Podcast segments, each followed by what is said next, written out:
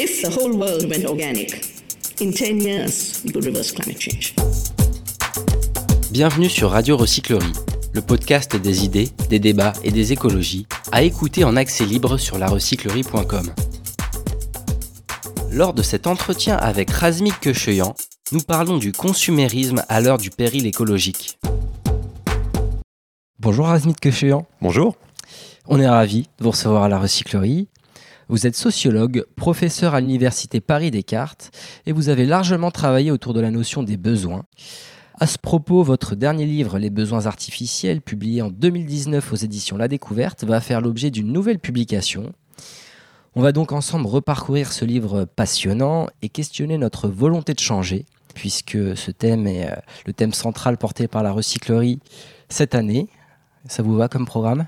Ça me paraît parfait. Merci beaucoup pour l'invitation.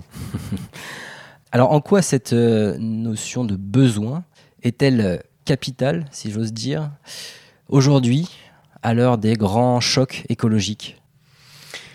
Une manière de penser la transition écologique ou la bifurcation écologique, comme on dit euh, aujourd'hui, c'est de mettre au cœur de cette bifurcation l'enjeu des besoins.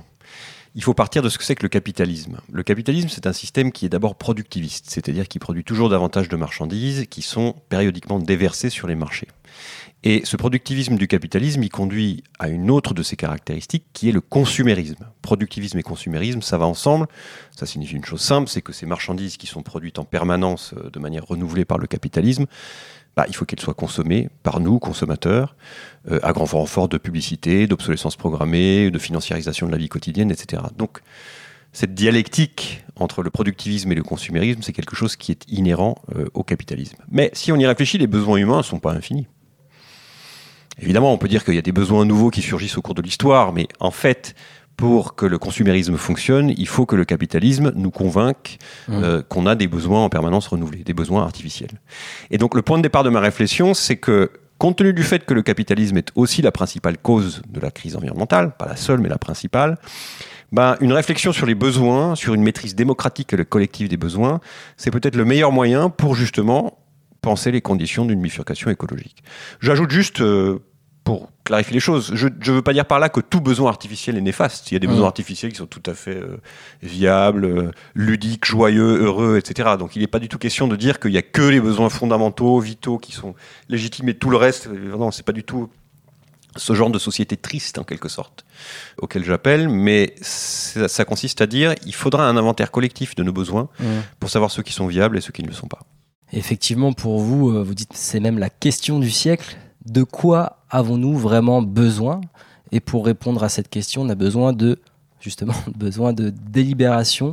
Oui, absolument. Alors le paradoxe de nos sociétés à l'échelle même globale, c'est que certains euh, ont des besoins artificiels, euh, des besoins qui ne sont pas soutenables sur le plan écologique, des besoins qui sont aliénants, etc. Et d'autres beaucoup dans le sud global, mais aussi dans nos sociétés, ne parviennent pas à assouvir des besoins qui sont élémentaires, comme se nourrir, se loger, se vêtir. Euh, on connaît la situation de précarité énergétique dans laquelle se trouvent les populations à l'occasion de l'inflation qu'on vit euh, en ce moment. Donc d'un côté, vous avez des situations de besoins artificiels de plus en plus importants, et de l'autre, euh, des populations qui, euh, qui n'arrivent pas à assouvir des besoins qui sont des besoins élémentaires. Mmh. Donc en gros, euh, la problématique de départ, elle consiste à se demander d'où vient cette situation paradoxale. Et là encore, c'est forcément le capitalisme auquel on revient. En fait, si vous y réfléchissez, la satisfaction des besoins dans notre système capitaliste dépend fondamentalement du pouvoir d'achat. Si vous avez un pouvoir d'achat, vous pouvez assouvir n'importe quel besoin artificiel, inutile, aliénant, polluant, etc. Mmh. Parce que la satisfaction de vos besoins, elle dépend de votre pouvoir d'achat. Si vous n'avez pas de pouvoir d'achat, bah, même vos besoins les plus fondamentaux, les plus élémentaires, ne seront pas euh, assouvis. Vous serez dans des difficultés. Bon. Évidemment, dans nos sociétés, il y a aussi des services publics où la question de la satisfaction des besoins est découplée de, de la question du pouvoir d'achat. Mais en gros, nos sociétés sont des sociétés qui fondamentalement sont capitalistes dans la mesure où les besoins sont liés au pouvoir d'achat. Et donc la bifurcation, ça n'est rien d'autre que découpler les deux. Mmh. Faire en sorte que les besoins soient l'objet d'une délibération collective et que leur satisfaction ne soit plus dépendante de l'argent qu'a quelqu'un. Et donc voilà toute la subtilité, la complexité de cette notion des besoins, puisque on se retrouve avec des besoins qui euh, sont à la fois néfastes pour les écosystèmes, mais aussi pour les individus eux-mêmes. En fait, on a une forme d'aliénation les besoins artificiels, est-ce qu'on peut dire ça? Oui, absolument. Je pense que l'un des objectifs du livre, c'est de faire le lien entre deux problématiques qui étaient jusqu'ici relativement séparées. Je dis relativement parce que je suis évidemment pas le premier à y avoir pensé. D'une part, les questions d'écologie politique, la manière dont des besoins consuméristes, artificiels, toujours plus nombreux dans certaines catégories de la population conduit à une crise environnementale sans précédent. Et d'autre part, la question de l'aliénation, la question euh, de savoir ce que c'est qu'une vie bonne, de savoir ce que c'est qu'une vie authentique, si le mot a un sens. Et je pense que cette question de besoin, de besoin artificiel en particulier, elle permet justement de faire le lien entre les deux. C'est-à-dire la question de la transition de la bifurcation écologique, c'est aussi la question de la vie bonne. C'est-à-dire qu'est-ce que c'est qu'une vie bonne qui soit désormais mise à l'abri de l'aliénation capitaliste, de formes de travail euh, aliénées, euh, automatisées, euh, harassantes, etc. Je pense qu'il faut vraiment, pour faire passer le message de la bifurcation écologique, coupler cette question de la transition écologique avec quelque chose comme la promesse d'une vie quotidienne qui serait meilleure que sous le capitalisme. Mmh. Et dans cette forme de dialogue capitaliste entre consumérisme et productivisme, on pourrait dire quelque part que les consommateurs sont aussi euh, responsables, responsables de la création de ces besoins, responsables de vouloir toujours acheter plus, toujours consommer plus. au fond, quel est le problème? Est-ce que c'est, ce sont les consommateurs ou vraiment, à la base, les consommations? Comment vous, vous placez ça? En gros, le problème, ce sont les structures du système. Euh, la consommation. Donc la consommation, mais pas les consommateurs pris individuellement, même si sans doute qu'ils ont aussi, eux, une marge de manœuvre qui les, leur permettrait de, par exemple, faire des consommations de mode alternative, etc.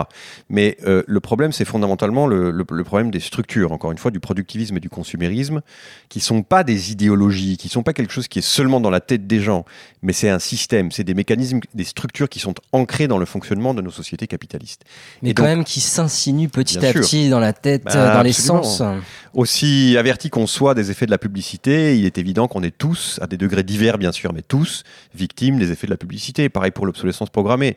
Évidemment, il est, il est tout à fait possible et souhaitable que les individus à leur échelle mettent en œuvre des pratiques écologiques euh, mmh. alternatives, etc. Mais sans réforme de structure, c'est-à-dire sans changement fondamental dans la dynamique socio-économique de nos sociétés, on n'y arrivera pas. Donc il faut coupler les deux et mettre l'accent sur la dimension structurelle, c'est-à-dire sur des scénarios de bifurcation écologique fondamentalement. Et d'ailleurs, à l'heure des, GAFAM de, la société numérique, on a tendance euh, à devenir des marchandises nous-mêmes. Vous l'expliquez très bien dans, dans, votre livre Les besoins artificiels. Ça, c'est aussi une dimension dont il faut être euh, attentif, conscient. Absolument. Traditionnellement, la marchandise, c'est un objet. Mmh. Euh, mais de plus en plus, il y a un processus de marchandisation, y compris des individus eux-mêmes, euh, de leur santé, par exemple, dans le contexte du changement climatique. Et il est clair que, euh, via les plateformes, notamment, que j'évoque très rapidement, je ne suis pas du tout un spécialiste dans le livre, ce processus de marchandisation du vivant, de la santé de l'individu, de nos subjectivités, est quelque chose qui s'approfondit. C'est quelque chose que Marx lui-même, au 19e siècle, constatait déjà, donc c'est pas entièrement nouveau.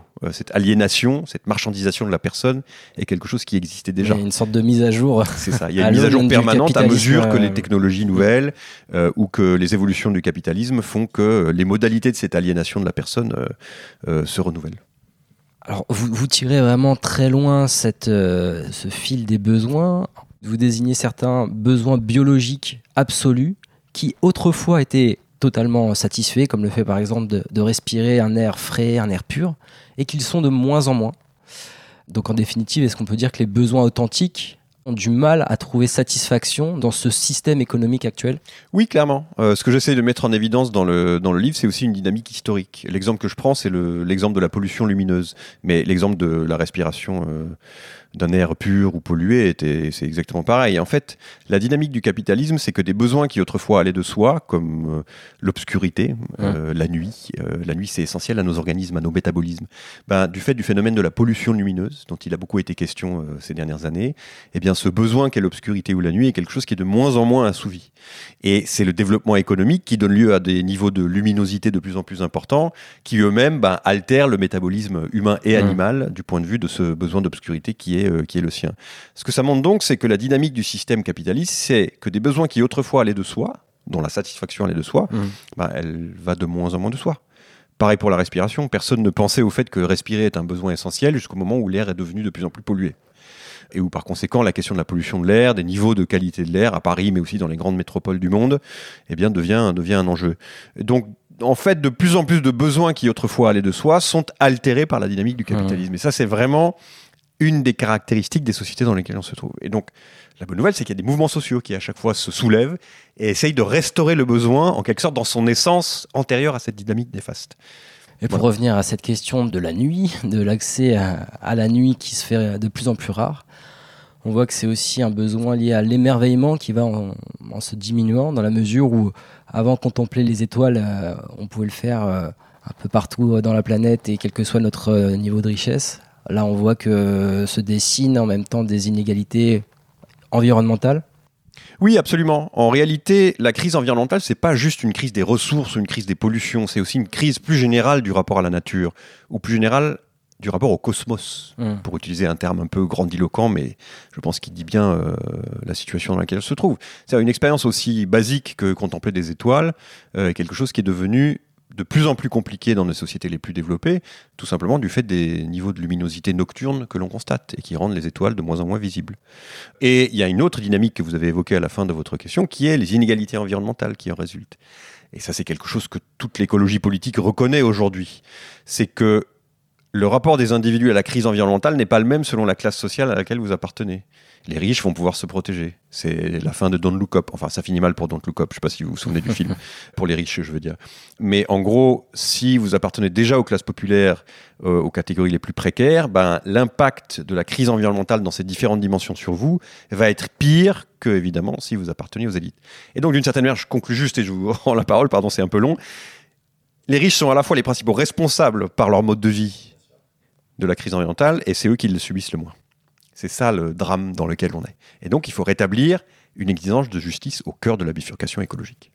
Alors, si on est un peu provocateur, est-ce qu'on peut dire que, en ce titre, la crise environnementale est une. Alors, crise environnementale, on pourrait d'ailleurs discuter de ces termes-là, mais que le, le, le, péril écologique, plutôt, est une forme d'opportunité pour réinventer une nouvelle forme de lutte des classes, une lutte des classes écologiques? Absolument. En tout cas, il est tout à fait certain qu'il y a des inégalités environnementales et que donc la logique de lutte des classes qui caractérise nos sociétés modernes n'est pas du tout suspendue par la crise environnementale. Et vous avez raison mmh. de dire que crise est peut-être pas le terme le plus approprié. C'est plus une nouvelle période qui s'ouvre. Donc ça, vous avez tout à fait raison. Évidemment, c'est toutes des classes. Il ne faut pas en avoir une vision simpliste. Il est mmh. évident que euh, des formes de consommation que l'on constate également dans les catégories populaires ne pourront plus avoir euh, libre cours dans la société euh, mmh. à venir. Donc il ne faut pas avoir de, de, cette lutte des classes une vision simpliste. Mais il est tout à fait évident que les inégalités environnementales frappent d'abord et avant tout les catégories populaires. Mmh. Et en cela, vous appelez en fait à une forme de, de stratégie d'alliance entre le mouvement écologiste et le mouvement ouvrier pour trouver des terrains d'entente sur la question des besoins, de la formulation démocratique des besoins authentiques Absolument. La grande difficulté, c'est que historiquement, le mouvement ouvrier, les syndicats, les partis de gauche traditionnels, pour ainsi dire, sont nés au 19e siècle sur la base d'une revendication d'amélioration des conditions de matériel. Et donc ont été productivistes. À leur manière, bien sûr, de manière critique, distanciée, etc. Mais quand même, l'idée, c'était qu'il fallait produire davantage et qu'une part croissante de ce qui est produit doit aller aux catégories populaires. Donc, c'est pas tous les secteurs du mouvement ouvrier, mais c'est des secteurs majoritaires, hégémoniques du mouvement ouvrier qui, au 19e, 20e et même jusqu'à nos jours, sont quand même globalement euh, tributaires d'un logiciel qu'on peut qualifier de productiviste. Et ça, pour les en sortir, évidemment, il faut un dialogue qui est un dialogue difficile, un dialogue critique. Je pense qu'on va y arriver. Mais la condition des alliances que vous évoquez, c'est aussi le fait que la gauche historique, celle qui naît au 19e siècle, remette en question une partie de son imaginaire et à l'inverse que les écologistes reconnaissent mmh. aussi le fait que le progrès a été quelque chose de réel pour des parties significatives des classes populaires au XXe siècle. Vous appuyez aussi sur une notion euh, qui est très populaire euh, à gauche, la notion de réduction du temps de travail, théorisée notamment par André Gors, un des grands penseurs de l'écologie euh, politique du XXe siècle. C'est une question qui me taraude, cette question des réductions du temps de travail, puisque si on est dans une recherche d'autonomisation vis-à-vis des machines Est-ce qu'on va pas avoir besoin justement davantage de bras pour euh, mettre la main à, la terre, mettre la main à la pâte et euh, se saisir euh, de l'outil de production? Alors là, ça dépend de ce qu'on appelle les machines. Moi, je suis pas hostile à l'idée selon laquelle certains types de machines peuvent nous être utiles. Hum. Évidemment, ça, ça, ça, ça, ne débouche pas sur une croyance généralisée sur le caractère positif de toute machine, quelle qu'elle soit, et en particulier la logique algorithmique, etc. Juste pour euh, compléter ma question, il y a cette idée chez Gors de dire bah, le temps de travail réduit va nous permettre par ailleurs de, penser à nos besoins authentiques, euh, d'avoir euh, une activité intellectuelle, artistique, euh, sexuelle, sociale, démocratique épanouie. Mais est-ce que la crise environnementale ne vient pas percuter aussi ces besoins dans la mesure où on a besoin de travailler davantage de nos mains? Peut-être que oui. Euh, en même temps, le point important, et je pense que Gortz a jusqu'à la fin de ses jours insisté sur ce point-là, c'est que pour lui, la question n'est pas tant celle du travail que celle du travail salarié euh, assujetti à une logique capitaliste. C'est la notion de travail qui est en jeu. Bah, c'est ça, ça dépend ce qu'on appelle un travail. Parce que travailler, ça veut dire, euh, par exemple, transformer la terre, transformer son environnement, coopérer avec d'autres, dans le cadre d'une division du travail qui n'est pas nécessairement capitaliste. Ou alors, le travail, c'est avoir un salaire sur un marché du travail, être assujetti à un patron, être exploité, aliéné, etc. Et donc, la réduction du temps de travail pour lui, c'était fondamentalement cette dimension-là, euh, cette deuxième dimension-là, et ça supposait pas du tout que d'autres types de travaux ne prolifèrent pas. C'est la position de Marx aussi. Donc en gros, c'est l'émancipation du travail de l'accumulation capitaliste que lui euh, préconise. Et Ouais. ce qu'il dit, c'est qu'une fois que ça s'est fait, en fait, ça libère du temps. Enfin, Ouais. la libération du temps, la réduction du temps de travail est à la fois une condition et une conséquence euh, de, euh, de cette lutte contre le travail salarié. Donc, fondamentalement, c'est sa position. Évidemment, on pourrait consacrer une émission entière à, à notre ami André Gors, qui est en effet un des héros de ce livre. Pour revenir à la question du, du capitalisme, on voit qu'il s'adapte très bien au péril écologique. On voit qu'il a des stratégies, qu'il euh, se targue aussi de, de favoriser l'individu dans la réalisation de ses besoins, quelque part. C'est une, euh, un des arguments du capitalisme. À cela, quelle conception de l'individu on peut lui opposer? Euh, Dans quelles conditions serait euh, la personne émancipée dans une société écologique? Ça, c'est peut-être la question centrale. Parce que, après tout, l'organisation d'une société n'a pas d'autre objectif que de rendre les gens heureux à l'échelle de leur vie, de leur famille, de leur collectif, de leur société, etc. Et donc, euh, tout- toute théorie critique doit en dernière instance répondre à la question que, vous citez. Ce qu'il faut dire, c'est que le capitalisme et ses penseurs ont toujours prétendu défendre les individus et leur libre choix. Leur libre choix, notamment de consommer ce qu'ils ont envie de consommer. Et donc, la liberté pour eux, c'est la liberté de consommer ce qu'on a envie de, la liberté du choix dans un supermarché, quoi. Évidemment, il y a deux problèmes par rapport à ça. D'une part, est-ce que ça, c'est vraiment la liberté la liberté de consommer? Et deuxièmement, est-ce que cette liberté de consommer, compte tenu des effets du consumérisme sur la nature, est-ce qu'elle va pouvoir durer très longtemps compte tenu de la crise environnementale que nous traversons? La réponse que des gens comme moi et l'écologie politique donnent, c'est que, un, la liberté des capitalistes et de leurs penseurs, c'est une liberté qui est fallacieuse, qui est aliénée, qui est erronée. C'est pas la vraie liberté. Être libre, c'est pas être libre de choisir entre 18 000 marques de lessive ou de shampoing je ne sais quoi Ah bon? Une fausse liberté. C'est pas ça la liberté, évidemment. Évidemment, on peut se dire, alors c'est quoi la liberté? Ok, bah on peut en discuter. Mais en tout cas, c'est pas ça. Euh, et d'autre part, si ce consumérisme, on lui laisse libre cours, il est évident que la nature va être détruite dans des proportions telles que la vie humaine sur Terre elle-même est mise en question. Donc en gros, ce à quoi il faut parvenir, c'est à une définition de la liberté en positif qui soit autre chose que simplement la consommation.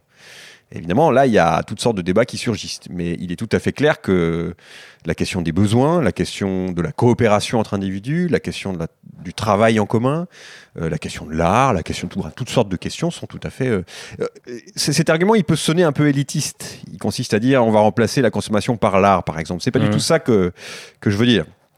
Ce que je veux dire par là, c'est que toute la gamme des comportements et des choix possibles doit être accessible à tout individu qui le souhaite, mais dans les limites évidemment de la soutenabilité de ces comportements euh, sur le plan écologique.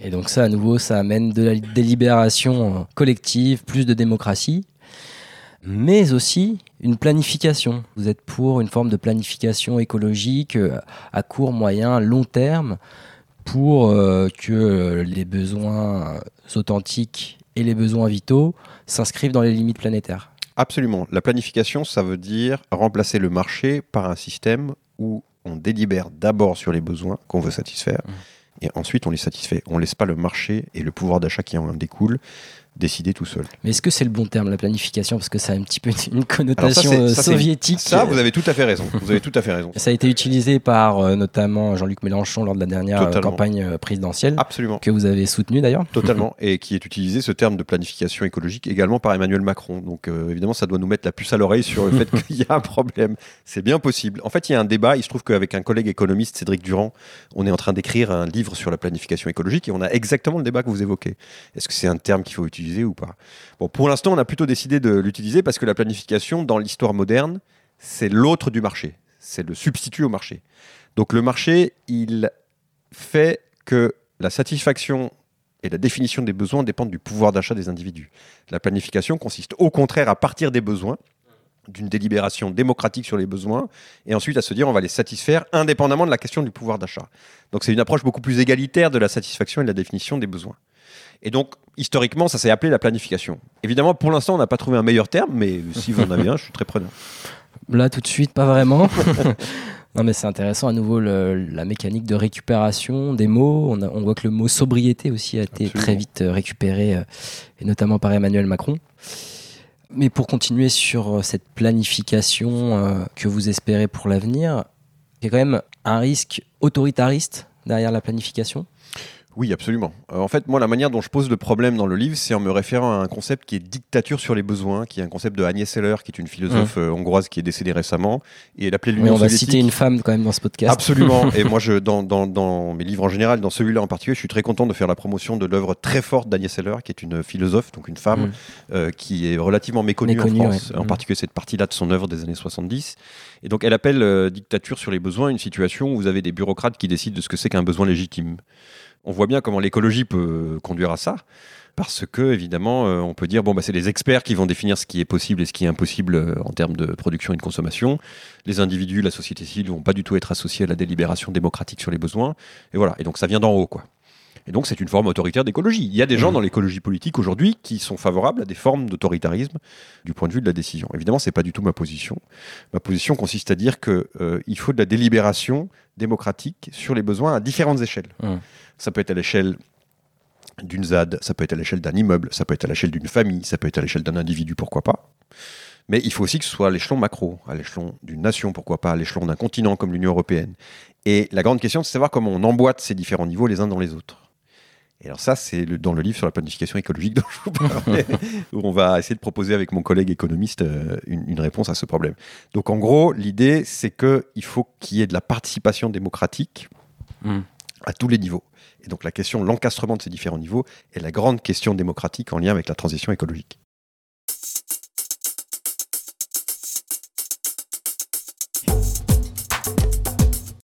Razim Köché, on passe à notre deuxième partie de podcast. Quel a été votre plus grand déclic écologique? Hors micro, en préparant l'entretien, on parlait de ces grandes vagues de chaleur euh, qui ont commencé dès 2003 en France, en fait. Exactement, on en parlait parce qu'on est là en ce moment dans une vague de chaleur euh, euh, en France et d'ailleurs dans le monde. La canicule de 2003, je suis assez vieux pour l'avoir connue, j'étais très jeune à l'époque, mais quand même, c'est quelque chose qui m'a profondément marqué. Et pour une raison très précise, c'est que très rapidement après cette canicule, on s'est aperçu qu'il y avait des inégalités environnementales dans, les gens, dans la manière dont les différentes classes sociales Mhm. avaient subi cette canicule. Et en particulier que le niveau de mortalité chez les classes populaires était plus élevé pour toutes sortes de raisons sur lesquelles j'entre j'entre pas en, en discussion. Donc que la canicule, c'est pas juste quelque chose qui frappe, frappe de manière indiscriminée les populations, quelles que soient les classes sociales, Mhm. mais que les catégories de la population qui sont déjà fragiles, eh bien, vont subir davantage les effets de la canicule. Et donc, ça, ça m'a non seulement frappé parce que la canicule elle-même était un moment difficile en soi, bien sûr, mais parce que ça, dans ma tête, très naturellement, et dans la tête de beaucoup de gens, fait le lien entre euh, événements euh, climatiques extrêmes et inégalité environnementale. Et donc, euh, pour vous, est-ce que cette question, plutôt ces phénomènes de canicule qui nous ont frappés en 2019, en 2022, euh, cet été en 2023, même si la France est relativement épargnée pour l'instant, on est euh, le 18 juillet, est-ce que c'est l'occasion pour vous justement de créer des moments politiques? C'est euh, notamment Andreas Malm, le philosophe et anthropologue suédois, qui préconisait ça sur Reporter. Absolument. Je pense qu'il y a deux conditions pour les prises de conscience. La première, c'est en effet des événements climatiques extrêmes de ce type qui vont conduire les gens à se dire ça peut pas durer. Mais la deuxième chose, et qui est, je pense, plus importante, c'est qu'il faut que nous, mouvements sociaux, qui travaillent sur les nous, mouvements sociaux intellectuels, universitaires, mais plus généralement militants, qui travaillent sur ces sujets-là, on propose une alternative crédible au système capitaliste. Et je pense que la planification, qu'on appelle ça la planification ou pas, comme modèle d'organisation de l'économie et dans ses rapports avec la politique et la société, c'est vraiment la solution au problème. Donc il faut être convaincant. Ça ne marchera pas s'il n'y a que des épisodes climatiques extrêmes, parce que les gens ne sauront pas vers quelle alternative se tourner. Il faut une alternative crédible au capitalisme, et ça c'est vraiment, je pense, pour les 10 ou 20 dernières, prochaines années, le, le grand projet de travail de tous les milieux écologistes euh, en général, Mhm. y inclut d'ailleurs la gauche traditionnelle du 19e et 20e siècle. Et puis à nouveau, face à ces chocs climatiques, il peut y avoir aussi une tentative de réponse individuelle. On, on met la clim chez soi, on se renferme et euh, on sort du politique. Absolument. Ça, c'est malheureusement une constante dans le capitalisme. C'est les solutions individuelles aux problèmes collectifs. Mmh. Et alors, c'est pas pour dire que individuellement on peut rien faire. hein. Au contraire, je pense qu'on peut faire des choses, mais il faut s'organiser collectivement. Razmit Kecheyan, comment imaginez-vous le monde dans 20 ans si on parvient, soyons fous, à une forme euh, aboutie de démocratie écologique autour de cette notion de, de besoin réfléchi, besoin authentique? Ce sera un monde dans lequel le travail au sens salarié aura beaucoup moins de place. Il aura même probablement disparu sous sa forme salariée capitaliste. Où la définition même du travail sera beaucoup plus élargie parce qu'on considérera comme étant du travail des choses qui aujourd'hui sont complètement exclues de cette, de cette définition. C'est une société de la lenteur, relativement. Ça ne veut pas dire une lenteur absolue, évidemment, mais une société en tout cas de la décélération. C'est une société de la sobriété. C'est pas du tout une société où il n'y aura pas de problème, hein. il y en aura Mm. encore de nombreux, euh, mais c'est des- une société qui sera euh, largement émancipée de la dictature du capitalisme, du productivisme et du consumérisme. Une société de la décroissance? Oui, moi je dirais ça. Après, il y a tout un débat à avoir sur la décroissance, parce que pour que certaines choses décroissent, il y en a d'autres qui doivent au moins provisoirement croître. Mettons par exemple les énergies renouvelables. Enfin bref, ça a tout un débat, quoi. Donc euh, ça dépend de ce qu'on appelle la décroissance, mais c'est certainement une société de la décroissance matérielle, aucun doute. Encore un mot qui fait débat. C'est vrai. Pour finir, est-ce que vous auriez euh, allez, trois livres à nous conseiller pour euh, approfondir cette notion des besoins artificiels et plus largement cette question du péril écologique en cours? Alors oui, d'abord et avant tout, je signalerai le livre d'Agnès Seller qui s'appelle La théorie des besoins chez Marx. On a Mhm. évoqué Agnès Seller tout à l'heure, c'est une des la principale penseuse que je cherche à réhabiliter dans cet ouvrage. Parce qu'André aussi, j'en parle, mais il est, il est plus connu. Donc Agnès Seller, La théorie des besoins chez Marx, c'est quelque chose de tout à fait intéressant. Il n'y a pas question d'écologie là-dedans, mais de théorie des besoins. Et on peut très facilement remettre cette pensée au goût du jour dans le contexte de la crise euh, écologique. Deuxièmement, il y a un livre qui, moi, m'a beaucoup inspiré, c'est le livre de Christophe Bonneuil et de Jean-Baptiste Fressoz qui s'appelle L'événement anthropocène. Je pense que c'est la meilleure introduction à la crise environnementale dont on dispose, en tout cas en langue française. Peut-être que Christophe Bonneuil ou Jean-Baptiste Fressoz sont déjà passés ou passeront à Il est déjà micro. passé, il est déjà passé. D'excellents, d'excellents collègues et camarades. Mhm. Donc si quelqu'un veut avoir une sorte d'aperçu en un livre de la situation, je pense que c'est vraiment euh, quelque chose de, euh, de tout à fait euh, essentiel à lire. Et puis, troisièmement, si j'ai un troisième choix, en fait, c'est un peu éloigné en fait de, de- du sujet, mais moi j'inviterais les gens à lire Gramsci, Antonio Gramsci, qui est un Mhm. penseur italien du début du XXe siècle sur lequel vous avez beaucoup sur lequel travaillé j'ai beaucoup travaillé. C'est pas quelqu'un qui parle beaucoup d'écologie, même quasiment pas du tout, mais c'est un penseur de l'hégémonie. Quel ouvrage euh, chez Gramsci? Euh, alors il y a les cahiers de prison. Alors ça, il y, a- plein d'introductions aux cahiers de prison de Gramsci. Donc c'est les cahiers de prison. Il y a une introduction, par exemple, dans la collection Repères à la découverte, euh, qui s'appelle Introduction à Gramsci. Et c'est donc la Repères, c'est la petite collection là qui fait une 200 pages, qui est une très bonne introduction à Gramsci. Et donc c'est un penseur de l'hégémonie. Et donc ce qu'il nous faut créer, à nous, mouvements socio-écologistes, c'est une nouvelle hégémonie écologique. Mais une, éco- une hégémonie, évidemment, qui ne soit pas une, hégémonie de la brutalité, mais une hégémonie du, du vivre ensemble et d'une relation qui est, qui est maîtrisée et qui est contrôlée avec la nature. Razmik Kecheyan, un grand merci euh, d'être venu. Merci beaucoup. Merci pour vos éclairages et à très bientôt. On, va bientôt se procurer du coup votre ouvrage en poche et puis on attend la sortie de votre livre là. sur- J'espère en début d'année prochaine. Début d'année prochaine. Vous avez le titre encore ou pas? Ça tourne autour de planification, Planification écologique, ou pas? mais à supposer qu'on garde le nom. C'est pas encore tout à fait sûr. Bon, bah, le suspense est entier. À bientôt. Merci, à bientôt. If the whole world went organic, in 10 years, we could reverse climate change. Toutes nos émissions sont disponibles en podcast sur larecyclerie.com. Oui, mais est-ce que si moi je fais un truc tout seul, ça sert à quelque chose?